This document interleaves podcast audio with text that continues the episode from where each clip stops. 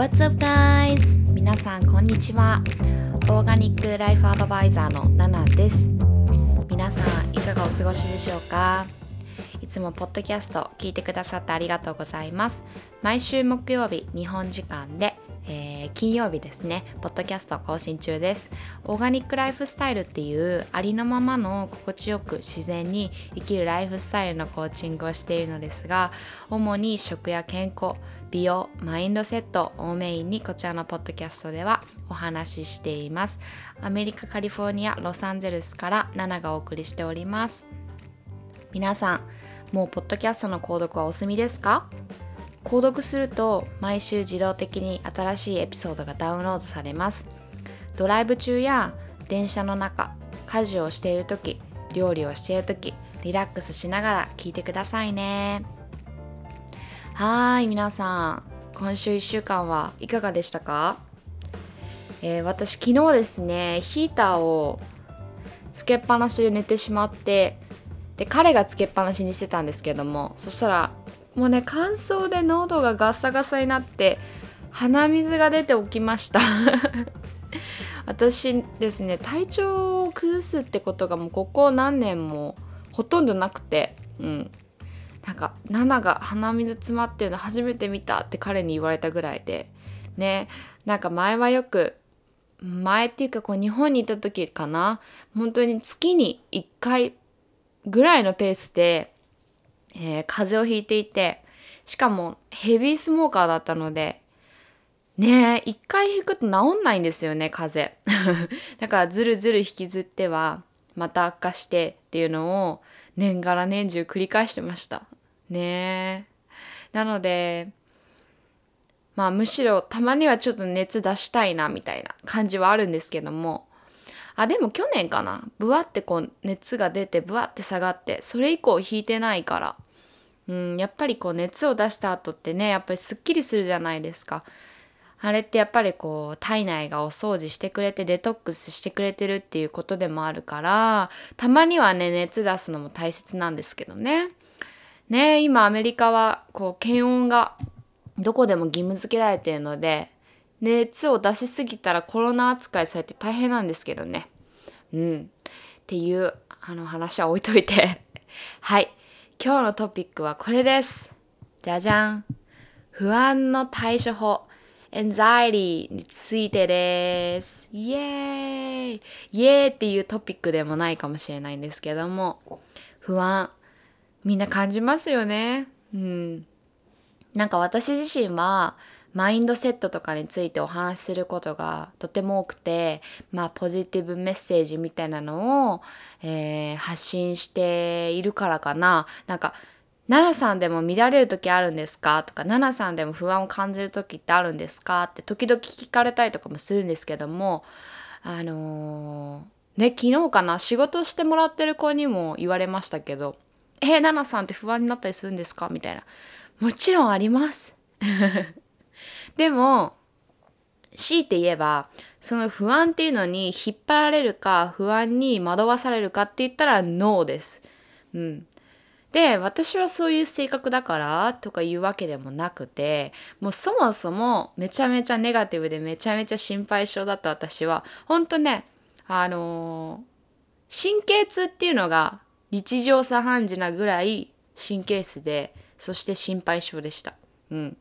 でまあここ23年ぐらいで少しずつ変わりつつまあ今のね私にたどり着いてるわけなんですけども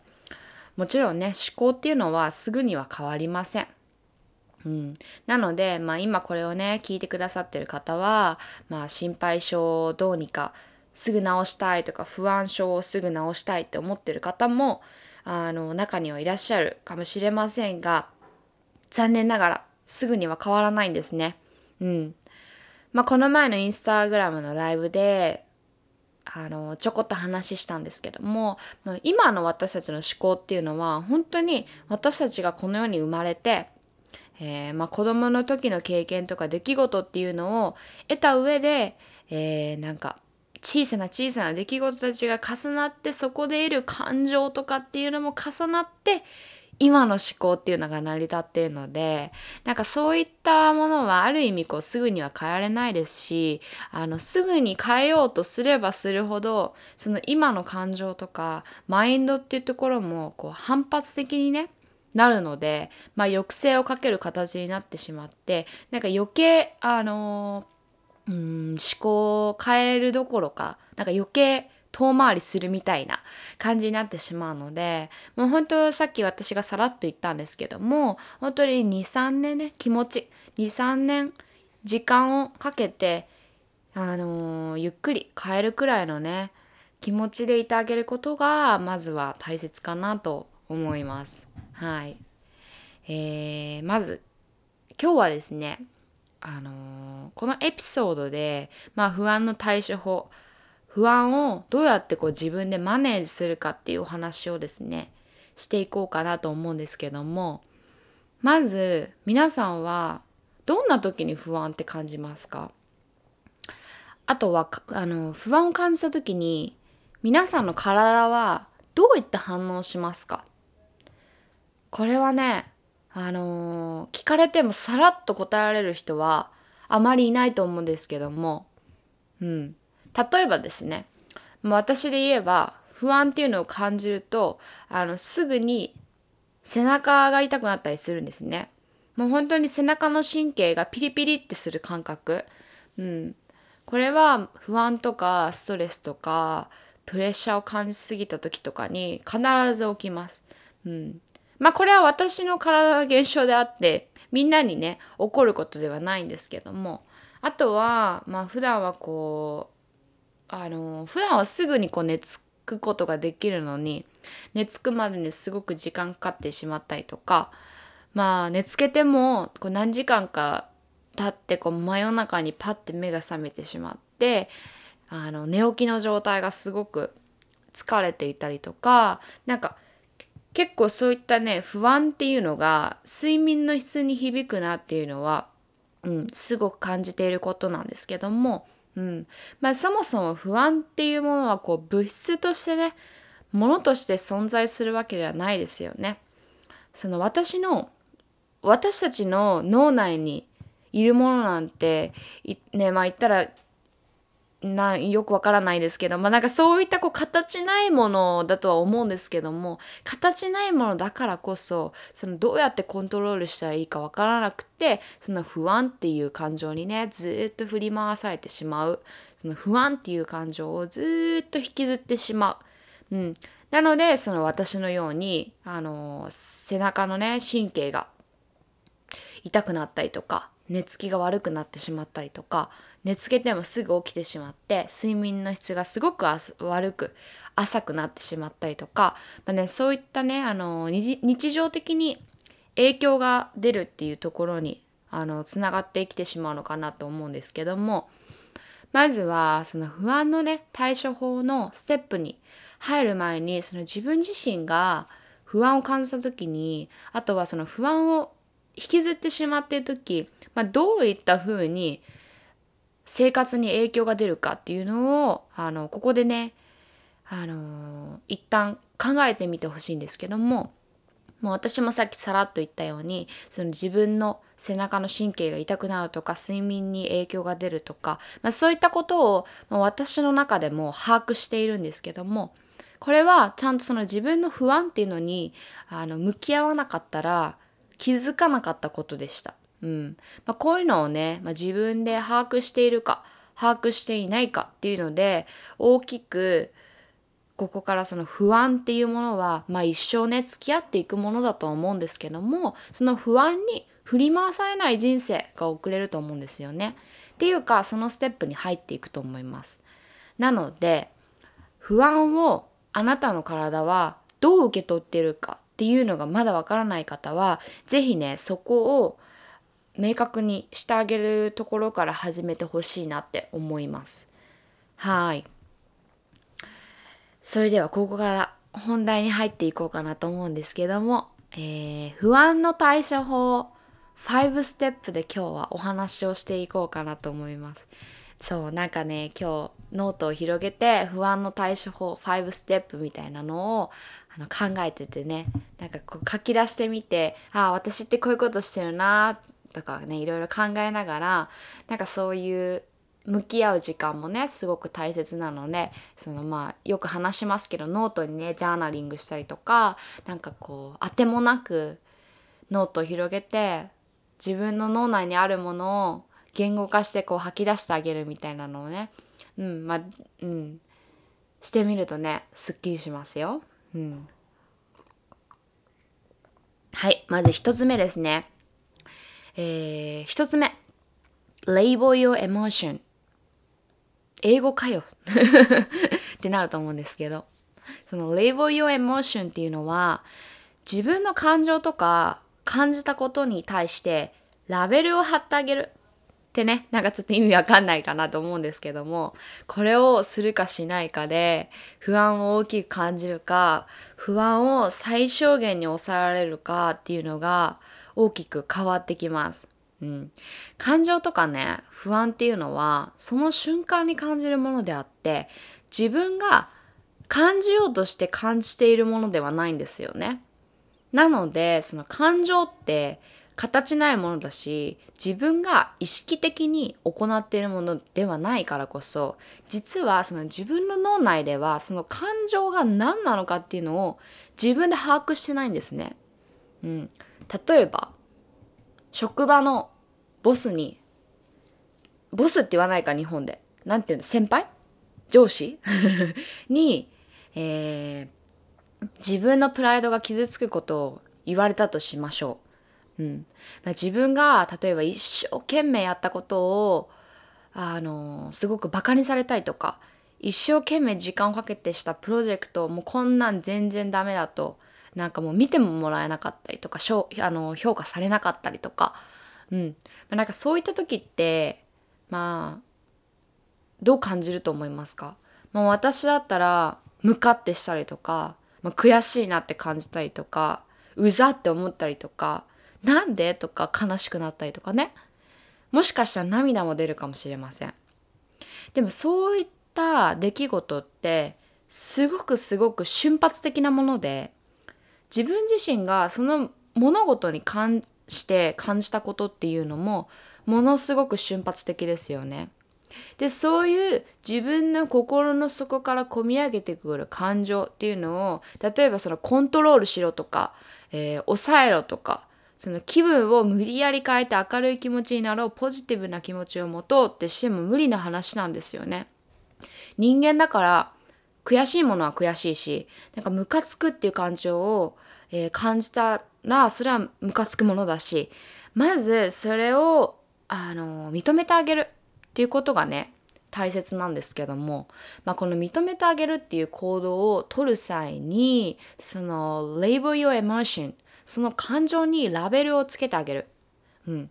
例えば悔しいんだったら悔しいよね。ムカつくんだったらムカつくよねって自分の自分で自分の感情に感情のラベルを貼ってあげるんです。うん。何言ってるんだって思ってる方はちゃんとここから聞いていてくださいね。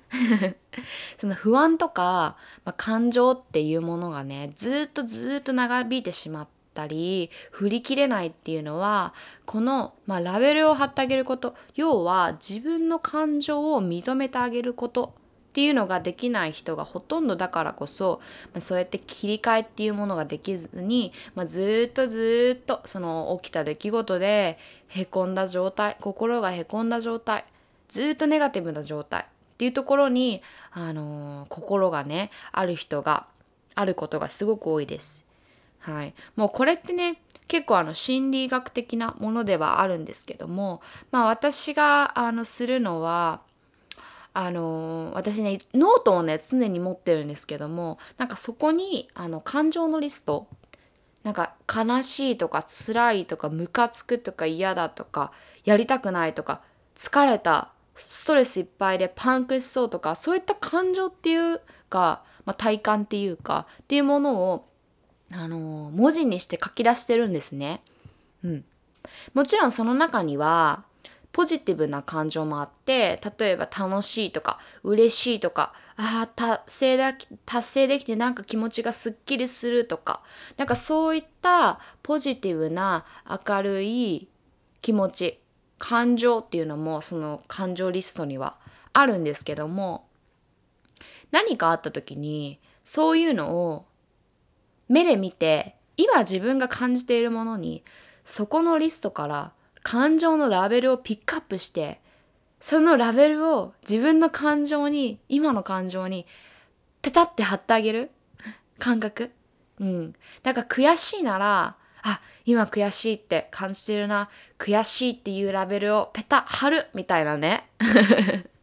もちろんねあの心がいっぱいいっぱいの時ってそんな余裕もないと思うんですけどもそう。だからこそそのリストの中にポジティブな感情例えば楽しいとか嬉しいとか達成できたとかそういうね、あのー、ワクワクする感情っていうのも、えー、リストの中に組み込んであげることであのポジティブな感情を感じる時って、まあ、心に余裕がある時だったりするので、まあ、そういう時にね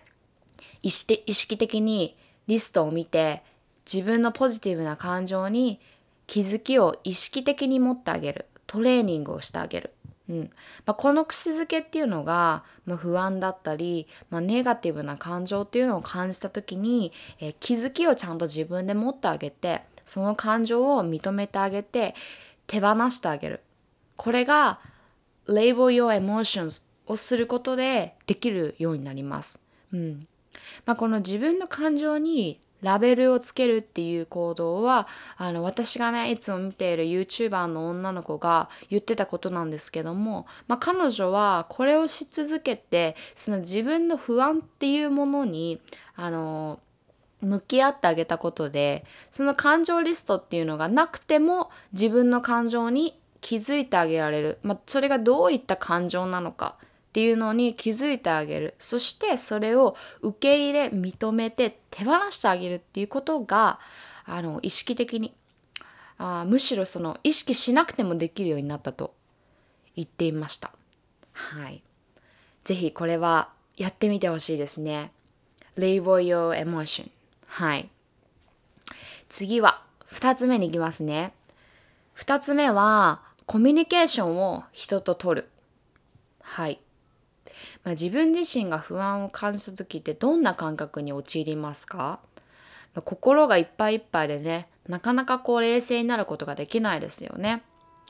冷静になれないと何ができなくなるかってこうリラックスして自分を客観的に見てあげることができなくなってしまうのでうんまあ人と実際にねお話をしてコミュニケーションをとって自分の不安っていうのを吐き出してあげたりすることでその冷静に戻ることができます。うん、もしあなたのご友人がうん何かにものすごく焦っていてまああなたからしたらなんかそんなに焦ることじゃないよって思うようなことでもそのご友人からしたらなんかもうビッグプロブレムなわけですよ。でなんかそうなってしまうとフレキシブルにものを考える余裕っていうのもなくなりますよね。うん、ある意味その他人から冷静な意見っていうのをもらうことで少しこう我に返れてあそっかってこう冷静にねなれる時もあります。うん、なのでまあご家族でも旦那様でもあのご友人でももしかしたらセラピストさんとかむしろ私とかでもいいですし あの話してねコミュニケーションを人と取ってみてその気持ちっていうのを吐き出してみてください。うんまあ、例えば不安を感じている時ってすごくこううんあの深く呼吸が取れていると思いますか？とってもねその呼吸っていうのは浅くなってしまっているんですよね。そういった時に、まあ、物事を考えてみようとしたりとか判断をしようとするとなかなかねその物事はいいように進みませんよね。まあ、いっそのこと、えー、勇気を出して人に話してみる。人とコミュニケーションをとってみて人からアドバイスをもらってみる。っていうのもうん人としてね大切なことでもありますね。3つ目。マインドフルになる。はい。えー、マインドフルネスって皆さんご存知ですか、まあ、マインドフルネスって、えーまあ、今この瞬間を大切にする、まあ、ライフスタイルっていうか生き方っていうのを意味するんですけども、まあ、マインドフルネスをね意識的に行うことでそのストレスが軽減したりとかプレッシャーを感じることが最小限に抑えられたりとか、えー、集中力の強化とかあのねそういったいい効果がね得られるっていうことからあのー、21世紀に入ってその世界中で、まあ、大きな注目をね集めているものなんですけども、うん、もうこれはね私が日々日常から口酸っぱく言っていることですよね。もう今に生きることその過去でも未来でもないこの今この瞬間にもう今皆さんがポッドキャスト私の声聞いてくれてると思うんですけどもこの今この瞬間に気持ちを置いてあげる。うんまあ、英語にはそのえー、マインドフルっていうのはねその気遣うとか、えー、心配りをするみたいな意味があるんですけどもあのー、まあそのマインドフルっていうのはあのいい悪いとかそういうね価値判断とかジャッジメンタルではなくて完全にその今この瞬間に注意を向けている心の状況っていうのを指すんですけども、うん、まあ、まあこのマインドフルネスは、まあ、私たちは普段こうね、あの自分のもとに起こること身の回りの出来事とかに対して、まあ、無意識に反応したりしてると思うんですけども、あのまあ、過去とか未来のことを考えたりとかして、あの多くのそのですね注意力っていうのをあの浪費していると言われてるんですけども、まあ、今日考えていることが、まあ70%、うん、約70%、まあ、昨日とかまたは過去に起こったこと考えたことあとは過去に取ったチョイスっていうのをね同じことをまた今日も考えていると言われています。うん、例えば朝起きてベッドから立ち上がり一歩右足を出すもうたったこのね一つのちっちゃい行動だけでもあの常日頃からもう同じ動作っていうのを無意識のうちにとっていて、まあ、それは過去をずっとしてきたことでもあるんですね。